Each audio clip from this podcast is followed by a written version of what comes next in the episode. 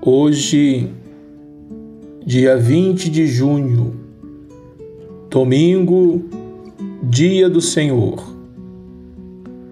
Almejo encontrar-me com você na celebração da Santa Eucaristia. Você não sabe o quanto o meu coração está cheio de alegria por saber que a sua família é uma família catequizadora.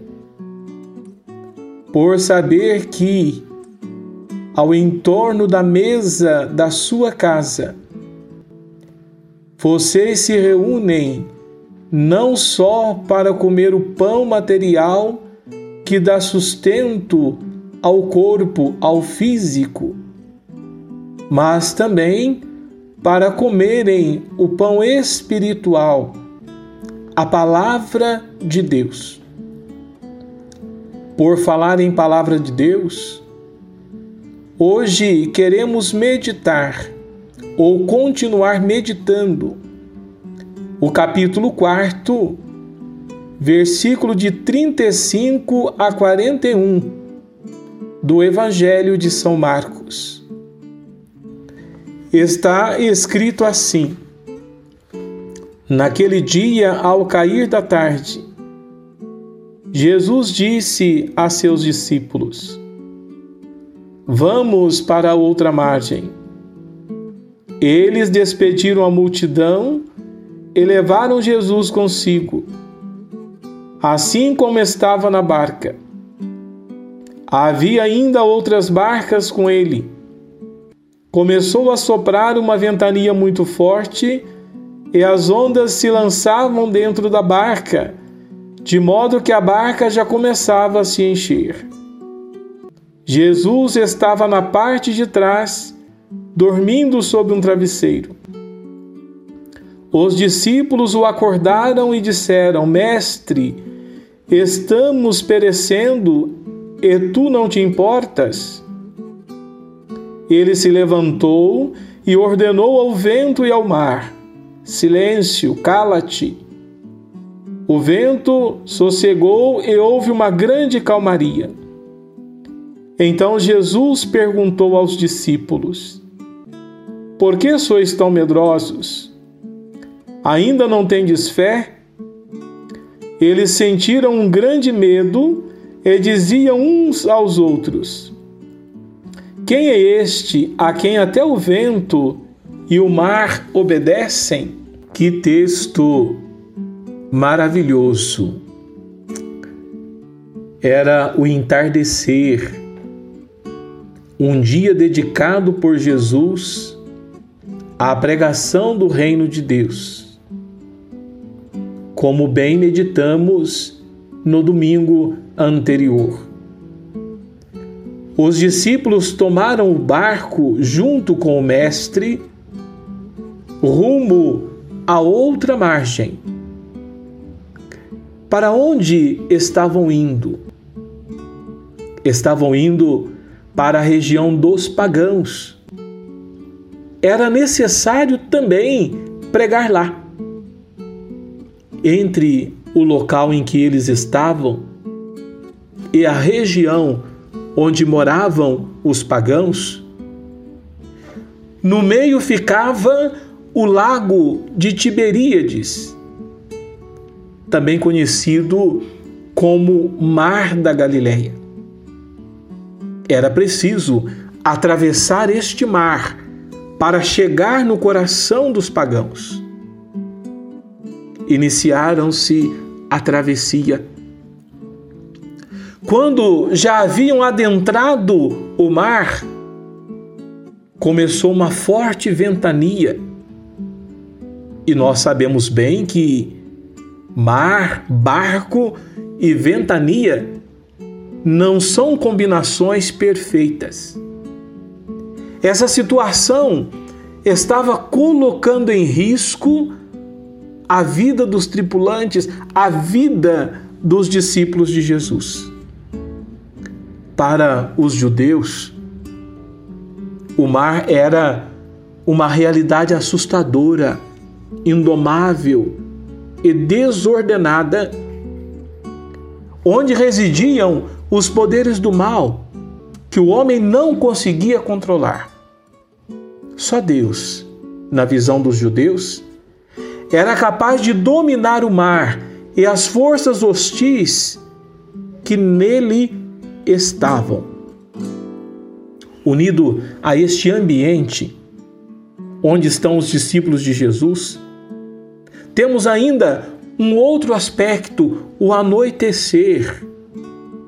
Os discípulos estão no barco com Jesus em alto mar, em um ambiente difícil e perigoso, rodeados pelas forças do mal.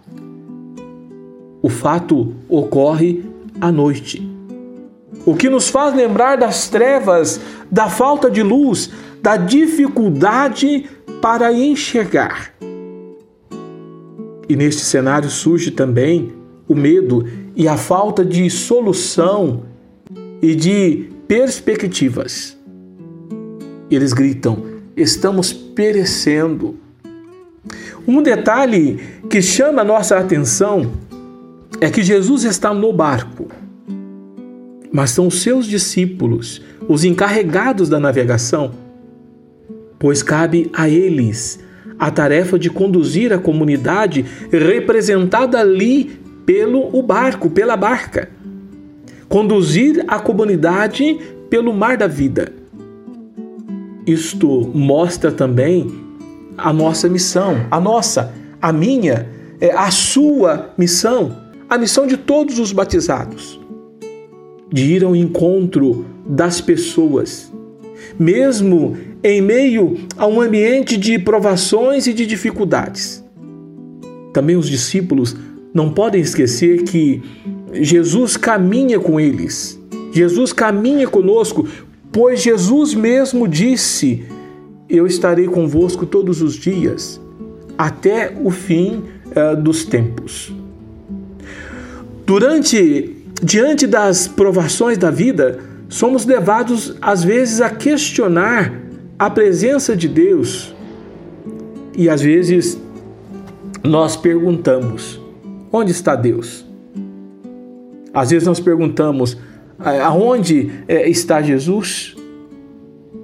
Há momentos durante a nossa vida que sentimos incapazes é, de reagir diante da maldade, diante dos dramas da vida, diante das dificuldades. Por exemplo, quantos de nós já não enfrentamos problemas graves na nossa família? Quando alguém está gravemente é, enfermo, ou então quando alguém perdeu o trabalho, ou então quando às vezes dá uma enchente e a pessoa perde tudo. Às vezes nós perguntamos aonde que está o Senhor? neste exato momento da nossa vida, nesta circunstância de pandemia que estamos vivendo. Quantas famílias, quando os seus estavam na UTI, gritaram: estamos perecendo? Quantas famílias estão gritando: estamos perecendo? Sabe, minha gente, quando os discípulos gritaram, a palavra diz que Jesus estava lá no barco a palavra diz que Jesus estava se descansando. E eles foram como que meio que bravos com Jesus. Senhor, nós estamos aqui quase morrendo. E o Senhor não te importa, o Senhor está aí dormindo, Senhor. Jesus então ele se levantou e a palavra diz que Jesus deu uma ordem para o mar: acalma-te, cala-te. Então, em toda e qualquer circunstância da nossa vida, na alegria, na tristeza, na saúde, na doença, na morte.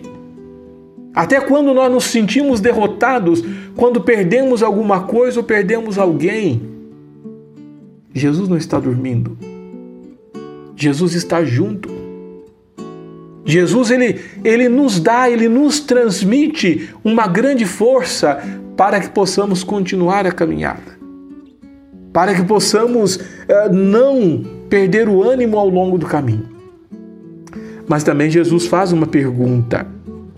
Aliás, uh, Jesus ele, ele faz duas perguntas para nós, as mesmas que ele fez no texto hoje. Por que sois tão medrosos? Depois, ainda não tendes fé? Ora, ser corajoso e ter fé só quando tudo vai bem é muito fácil. Ser corajoso e ter fé quando as ondas elas não batem no meu barco é muito fácil. Agora ser corajoso e ter fé quando eu preciso enfrentar as ondas, quando eu preciso enfrentar as dificuldades, aí fica muito mais difícil. Sabe, meu irmão, minha irmã, neste domingo, dia do Senhor, eu quero muito mesmo que você não leia essa palavra como se lê um jornal, uma revista ou então uma mensagem de WhatsApp. Eu queria que você lesse, que você meditasse essa palavra. Mas, sobretudo, que você deixasse essa palavra chegar no terreno fértil que é o seu coração. Eu sei que muitos irmãos, muitos mesmos, estão passando pela dor de ter perdido um ente querido pela Covid ou então por outra enfermidade. Mas ainda assim, é preciso às vezes ou sempre rezar como salmista, esperando, é, eu esperei no Senhor. E até mesmo o refrão do salmo de hoje, quando o salmista disse: Dai graças ao Senhor porque Ele é bom, eterna é a sua misericórdia. Então eu quero abraçar você, rezar com você e por você, e desejar que a paz do Senhor alcance o seu coração em nome do Pai, do Filho e do Espírito Santo. Amém.